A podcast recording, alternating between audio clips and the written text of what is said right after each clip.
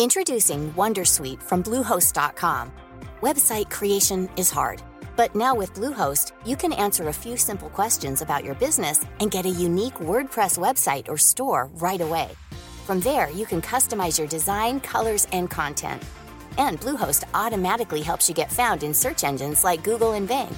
From step-by-step guidance to suggested plugins, Bluehost makes WordPress wonderful for everyone. Go to bluehost.com/wondersuite.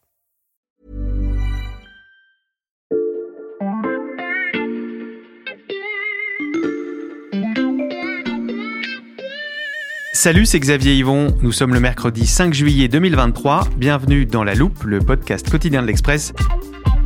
Allez, venez, on va écouter l'info de plus près. À la loupe, on vous brosse régulièrement le portrait des personnages qui comptent en Russie et qui permettent de mieux comprendre le conflit en Ukraine. Dans cette galerie de portraits qui commence à être bien fournie, nous allons aujourd'hui ajouter celui d'un homme dont le nom revient très souvent, Sergei Shoigu. Pour cela, j'ai besoin de vous résumer la rébellion avortée de la milice Wagner qui s'est déroulée il y a seulement 10 jours. Vendredi 23 juin, dans la soirée, Evgeny Prigogine s'exprime dans un message audio sur les réseaux sociaux, hurlant, comme à son habitude, le patron de la milice Wagner annonce vouloir arrêter le mal qu'incarnent les dirigeants militaires du pays, responsables selon lui de la mort de soldats russes sur le front. Il ajoute que des milliers d'hommes de Wagner marchent vers Moscou et sont même déjà à Rostov, Rostov-sur-le-Don, dans le sud-ouest de la Russie, là où il pensait retrouver son rival, Sergei Shoigu, le ministre de la Défense. Depuis des mois, les deux hommes s'opposent. Prigogine ne cesse de réclamer son départ, alors pendant la rébellion, il ajoute dans une vidéo Nous sommes ici parce que nous voulons la tête de Shoigu. La fin, vous la connaissez, Evgeny Prigogine n'est pas allé jusqu'à Moscou, Vladimir Poutine l'a laissé partir en Biélorussie, et surtout, Sergei Shoigu n'est pas tombé. Celui que l'on imaginait être le grand perdant dès les premières heures de la révolte semble intouchable. Dans cet épisode de La Loupe, on vous raconte comment l'issue pour Sergei Shoigu de ce coup d'État raté est l'illustration parfaite du système mis en place par Vladimir Poutine. Vous le savez, quand on veut approfondir notre connaissance d'une personnalité importante dans la guerre en Ukraine, on se tourne vers le service monde de l'Express. J'accueille donc en studio Clément Daniel. Salut Clément. Salut Xavier. Et avec nous à distance, Léo Vidal-Giraud, ancien correspondant en Russie. Salut Léo. Salut Xavier. J'ai apporté quelque chose pour toi, Xavier. Oui, je vois Clément que tu es venu en studio avec un classeur. Eh bien, au Service Monde, on a regroupé dedans les CV des personnalités clés de ce conflit entre la Russie et l'Ukraine. Mmh. Alors pour notre épisode du jour, je vais aller dans l'onglet personnalité russe, voilà. Alors bien sûr Vladimir Poutine, Ramzan Kadyrov, Mhm. euh, le dirigeant tchétchène, Dimitri Medvedev, euh, l'ancien président russe. D'ailleurs, on a ajouté un symbole d'écouteur pour cela, car ils ont tous eu droit à leur podcast dans la loupe. C'est vrai. Et voilà, celui du jour, Sergei Shoigu. Je sors la feuille correspondante. Je lis donc date de naissance 21 mai 1955, 68 ans, homme politique russe, et qui dit CV dit photo. Tu nous le décris Clément? Sergei Shoigu, euh, physiquement, il a les cheveux gris. Et euh, comme souvent sur cette photo-là, il est en tenue militaire. Et puis surtout Xavier, ça ne t'aura pas échappé, mais il a plutôt les traits asiatiques, parce que Sergei Shoigu est originaire de la République de Touva. Mhm. Avec notre dernier épisode, tu dois maintenant maîtriser la carte des provinces russes, et tu sais certainement que c'était la frontière avec la Mongolie. C'est important de le noter, on reviendra dessus un peu plus tard. C'est noté. Sur ce CV, il y a aussi le détail de son parcours. Oui, alors euh, Shoigu, il a fait des études polytechniques. euh, il est devenu euh, fonctionnaire euh, dans les années 80. Il est monté, parce que c'est un malin, au début des années 90, à l'époque de Boris Eltsine. Et il s'est euh, taillé une sorte de ministère euh, ad hoc où il s'occupait des incendies, des catastrophes naturelles. Et, euh, et il a été ce ministre pendant des années. Ça l'a rendu très populaire. Dès qu'il y avait une catastrophe, Shoigu était là avec les caméras. C'est un des rares membres du système Poutine à ne pas devoir toute sa carrière à Poutine. Hmm. Il est ministre de la Défense depuis 2012, mais ce n'est pas un militaire de carrière. Je crois que c'est important de le préciser. Il a repris ce poste après un ministre qui avait fait des réformes structurelles très impopulaires. Depuis le milieu des années 2000, ce ministre avait viré beaucoup de monde. Ah oui, ça, ministre de la Défense, c'est la ligne suivante de son CV. Ça fait donc 11 ans qu'il est à ce poste. Oui, je vais reprendre les mots d'un de mes interlocuteurs euh, pour t'expliquer un peu quel est son travail, parce que c'est pas comme le ministre de la Défense en France. Poutine, d'ailleurs, euh, pour partir de Poutine, son boulot, c'est de faire des arbitrages. Il a en permanence plein de téléphones devant lui pour gérer plein de factions, plein de clans au sein euh, de la galaxie euh, du pouvoir russe. Eh bien, le boulot de Shoigu, euh, au-delà de la vitrine, de la présence, etc., dans les médias, c'est de faire la même chose au sein de l'armée russe, de gérer euh, plein de tendances, plein de factions, euh, de l'informel, en appliquant évidemment les directives de Poutine. Hmm. Pour schématiser, Shoigu appelle Poutine seulement quand il y a de très gros problèmes. Vu sa longévité, est-ce que c'est une personnalité que les Russes connaissent bien? Oui, clairement, Shoigu, c'est le visage de l'armée russe et c'est quelqu'un qui était très populaire, en particulier après 2014, puisque c'est sous son commandement, en tout cas sous sa direction en tant que ministre de la Défense, que l'armée russe a annexé la Crimée et puis en décembre 2015 est intervenu en Syrie. C'est quelqu'un qui est très reconnaissable, très identifiable, et ça en Russie, c'est assez rare pour être souligné. Pour une figure du gouvernement, c'est un exploit. Avant la guerre en Ukraine, c'était vraiment l'un des rares à avoir une telle longévité, et surtout à imprimer dans le public. Quand on regarde les enquêtes d'opinion des 15 dernières années, les seuls ministres de Vladimir Poutine qui, il n'est même pas question d'avoir une cote de popularité élevée, mais juste d'avoir une cote de popularité, d'être identifiable dans l'opinion. Il y en a deux. Il y a Sergei Lavrov, le ministre des Affaires étrangères, et Sergei Shoigu, le ministre de la Défense. Et pour l'anecdote, euh, puisqu'on parle de ces deux ministres-là, jusqu'à récemment en Russie, dans les boutiques de souvenirs patriotiques, il existait des t-shirts qui s'adressant à des occidentaux imaginaires disant si vous ne voulez pas parler à Sergei Lavrov, vous aurez affaire à Sergei Shoigu. Effectivement, c'est révélateur. Quelle relation Sergei Shoigu entretient-il avec Vladimir Poutine? Alors ils sont euh, très proches, ils s'affichent ensemble en vacances, mhm. ce qui est assez rare pour Poutine, hein. on le voit rarement en vacances. Shoigu l'emmène euh, à Tuva, dans sa région natale, près de la Mongolie. On a ainsi pu voir les deux hommes torse nu sur une barge en train de pratiquer la pêche euh, à l'été 2017 ou encore euh, bah, plus récemment à la fin de l'hiver 2021, tout sourire, complice, euh, dans des euh, tenues contre le froid. Les photos sont tellement léchées qu'on dirait des pubs, c'est limite du roman photo. On les voit évidemment toujours prendre des poses viriles. Cette relation bah, participe de son ascension et nourrit la popularité des deux hommes.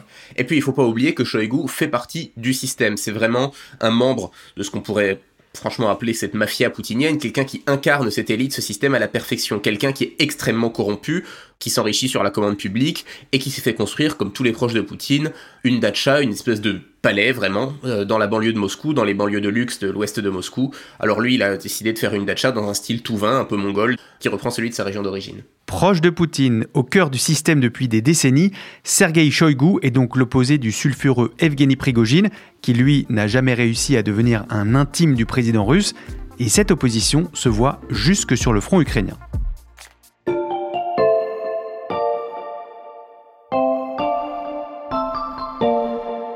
Clément, Léo, je l'ai dit en introduction, Prigogine réclame le départ de Shoigu depuis des mois. Oui, mais je te coupe tout de suite, Xavier. En fait, ils sont en conflit depuis plus longtemps que ça. En fait, dès sa prise de fonction en 2012, Shoigu avait privé Prigogine du très lucratif contrat qui liait sa société de restauration collective, Concorde, au ministère russe de la Défense. Et ça, le cuisinier de Poutine ne l'a jamais accepté. Et surtout, l'ascension de Wagner a envenimé la relation entre les deux hommes. Avant même le début de l'invasion russe en Ukraine, la liberté d'action de Wagner et notamment la carte blanche que semble lui donner le Kremlin en Afrique attise le ressentiment au sein des Siloviki. Tu sais, hmm. c'est euh, toutes les forces de sécurité, les forces armées, la police, les services de renseignement, dont évidemment fait partie Shoigu. Il y a une séquence qu'on a beaucoup vue il y a quelques mois, c'est celle de Prigogine, crâne rasé, en tenue militaire, le visage déformé par ses hurlements. Shoigu, où sont ces putains de munitions? Au lieu d'utiliser les munitions, de tuer les opposants et donc de préserver la vie de nos soldats, la Russie tue nos soldats. Voilà, ça c'est une petite illustration de ce qu'est capable de dire Prigogine. Il a aussi traité en vidéo Sergei Shoigu d'incapable, de traître, de salopard fini, et il l'a invité à bouffer des tripes en enfer. En fait, c'est franchement difficile de trouver une insulte dans le langage des tolards russes que le patron de Wagner n'a pas déjà jeté au visage de son adversaire. C'est souvent un problème que j'ai quand j'écris des articles que je cite Prigogine. Le vocabulaire français n'est pas assez grossier, parfois, pour traduire ce que dit Prigogine littéralement.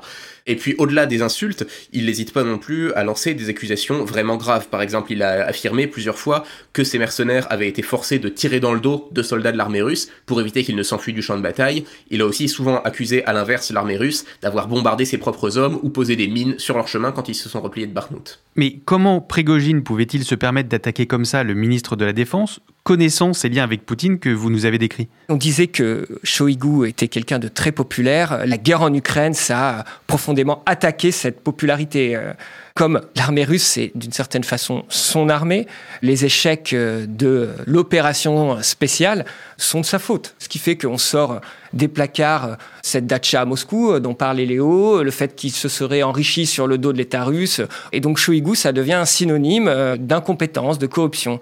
Certaines images ont d'ailleurs pu laisser penser qu'il se trouvait peut-être un peu moins en cours, comme par exemple, là je voyais une vidéo du 12 juin où le président russe, bah, Vladimir Poutine, remettait des médailles dans un hôpital militaire et il lui tournait le dos. Et on voyait que Shoigu semblait mal à l'aise. Puis il faut voir aussi que Sergei Shoigu est très impopulaire dans sa propre armée, en tout cas dans la troupe et chez les officiers subalternes. À l'inverse de Prigogine, par contre, qui, en tout cas jusqu'à son coup d'État, avait une popularité extrêmement élevée, était vu comme une espèce de dieu vivant, vraiment, en tout cas d'après les sources que j'ai pu en avoir, parmi les soldats du rang. Parce que Prigogine, contrairement aux officiers russes, contrairement à Shoigu, n'hésitait pas à se mettre en scène au front, en tenue de combat, se donner cette image de chef de guerre proche de ses hommes, et que finalement ces vidéos dont je te parlais, où il hurle sur Shoigu en exigeant qu'on lui livre des munitions, et eh ben d'une certaine manière, n'importe quel soldat du rang russe, de l'armée russe qui voit ça, se dit pourquoi est-ce que mon officier à moi, pourquoi mon colonel, mon lieutenant, mon général est pas capable de faire la même chose? Parce que eux non plus, ils ont pas de munitions, eux aussi, ils manquent de tout. Donc forcément, cette image que Prigogine s'est donnée, ça l'a rendu extrêmement populaire. Et puis Xavier, tu te souviens, on te parlait en introduction de l'origine ethnique de Shoigu en regardant son CV. Oui, il vient de la République de Tuva, que je suis capable, grâce à toi, de placer sur une carte. Voilà. Et eh ben certains en Russie avaient oublié ses origines jusqu'à la guerre en Ukraine, mais depuis qu'il n'est plus en odeur de sainteté, et eh ben il est souvent victime d'un déferlement d'attaques racistes. Je t'avais déjà raconté quand on parlait justement de Touva et de l'extrême-orient russe, de la discrimination que subissent les populations de ces régions. Eh bien c'est un angle d'attaque qui est très souvent utilisé par les militants nationalistes, par les chaînes Telegram pro-Prigogine, pendant la tentative de rébellion et même avant.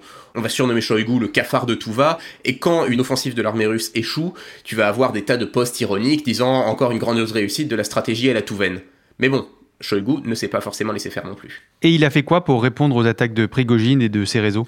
Eh ben, pour freiner la montée en puissance de Prigogine, Shoigu et son ministère ont utilisé ce dont ils disposaient, ils ont été extrêmement créatifs aussi pour leur savonner la planche. Par exemple, en février dernier, Wagner a perdu son accès aux prisons russes, dans lesquelles on se rappelle qu'il recrutait le gros de ses troupes, et à la place des recruteurs de Wagner, c'est maintenant des représentants de l'armée qui proposent aux détenus russes des remises de peine contre un engagement sous les drapeaux.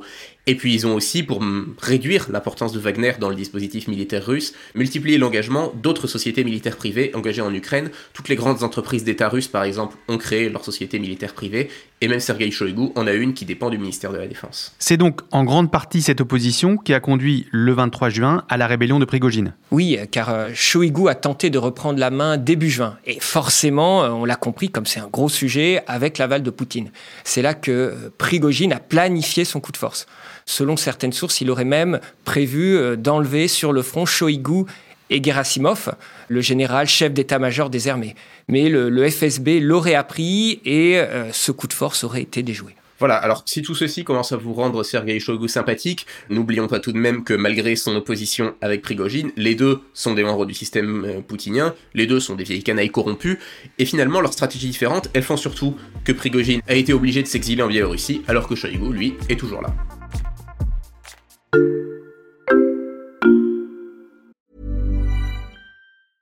Introducing Wondersuite from Bluehost.com. Website creation is hard, but now with Bluehost, you can answer a few simple questions about your business and get a unique WordPress website or store right away. From there, you can customize your design, colors, and content. And Bluehost automatically helps you get found in search engines like Google and Bing. From step-by-step guidance to suggested plugins, Bluehost makes WordPress wonderful for everyone. Go to bluehost.com/wondersuite.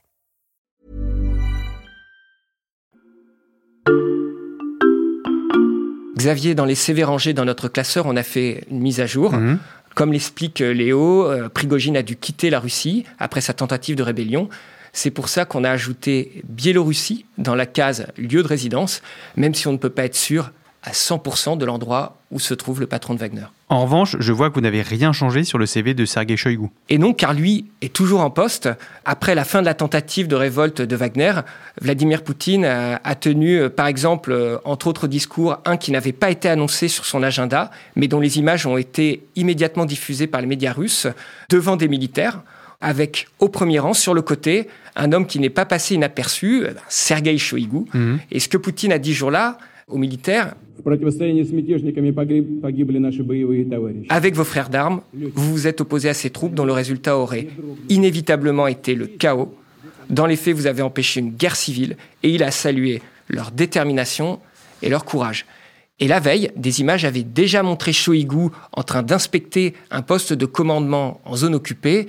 Et un peu plus tard, encore Shoigu dans une réunion avec les principaux responsables des services de sécurité russes au Kremlin face à Poutine.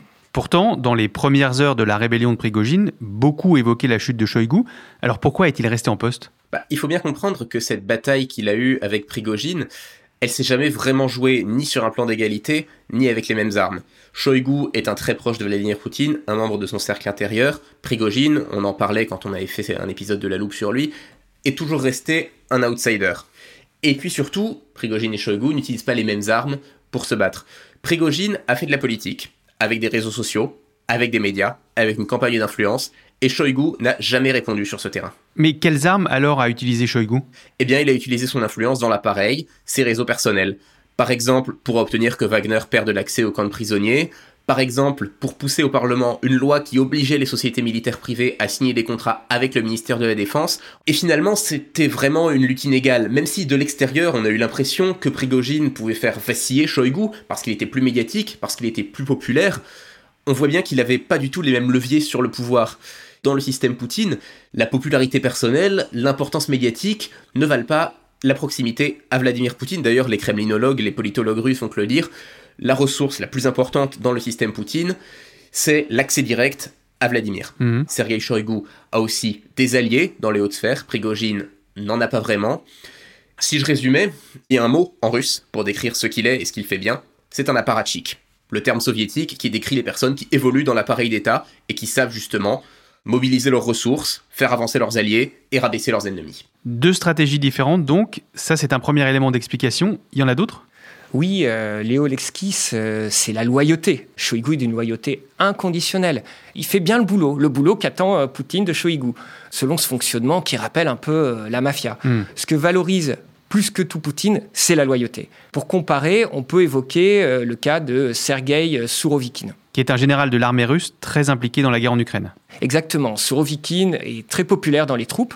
Il est considéré comme plutôt efficace à son poste. Hmm. Sauf qu'il est proche de Wagner. Résultat, depuis la révolte avortée et euh, jusqu'à nouvel ordre, bah, il a disparu. Il aurait euh, été arrêté, euh, sont les rumeurs qui circulent à Moscou et les informations divulguées par les renseignements américains, aux médias américains, c'est euh, d'une certaine façon la preuve que ce que valorise le système de Poutine, c'est la loyauté et ensuite euh, ben, la loyauté.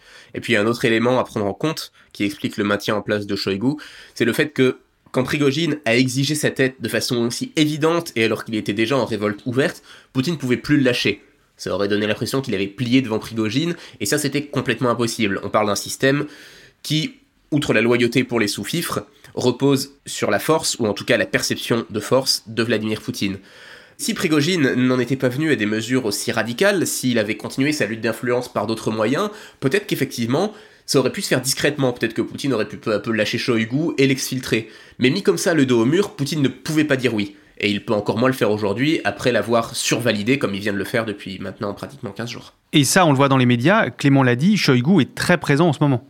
Tout à fait, il réapparaît tous les jours, plusieurs fois par jour. Alors c'était quelqu'un qu'on voyait déjà euh, assez régulièrement dans les médias avant, même s'il était assez parcimonieux sur ses prises de parole personnelles. Et le fait qu'il soit mis en avant aujourd'hui, ça n'est pas une stratégie d'image personnelle, c'est une stratégie de communication du Kremlin pour montrer que Poutine lui garde sa confiance. Et c'est finalement cette stratégie de communication qu'il a, ou plutôt cette absence de stratégie de communication, qui fait qu'il est toujours là. C'est-à-dire?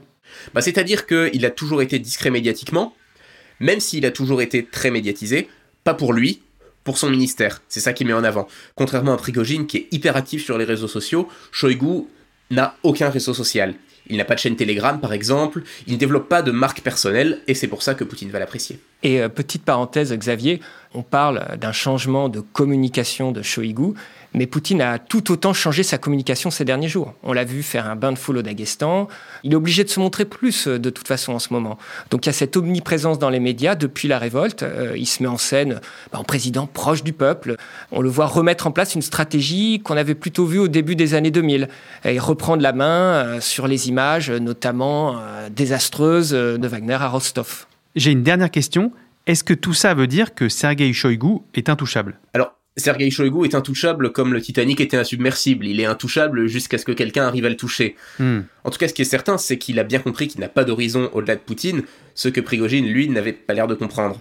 On va dire que Sergei Shoigu est très difficilement touchable, qu'il est très improbable qu'il le soit. Mais enfin, intouchable dans le système de Poutine, personne ne l'est. Personne n'est intouchable dans le système Poutine. Merci beaucoup à tous les deux pour vos explications. Merci Xavier. À bientôt. Léo Vidal-Giraud, ancien correspondant en Russie, et Clément Dagnès, journaliste au service Monde de l'Express, pour lire tous leurs portraits des personnalités clés de la guerre en Ukraine ainsi que les analyses qui les accompagnent. C'est sur l'express.fr que ça se passe. En vous rendant sur le site, chers auditeurs, vous pouvez prendre un abonnement pour 1 euro le premier mois seulement. Et pour ne rater aucun épisode de La Loupe, pensez à nous suivre sur votre application de podcast favorite, par exemple Spotify, Apple Podcast ou Castbox. C'est là que vous pouvez nous mettre des étoiles si ça vous plaît et nous laisser des commentaires. Cet épisode a été écrit par Charlotte Barris, monté par Ambre Rosala et réalisé par Jules Cro. Retrouvez-nous demain pour passer un nouveau sujet à La Loupe.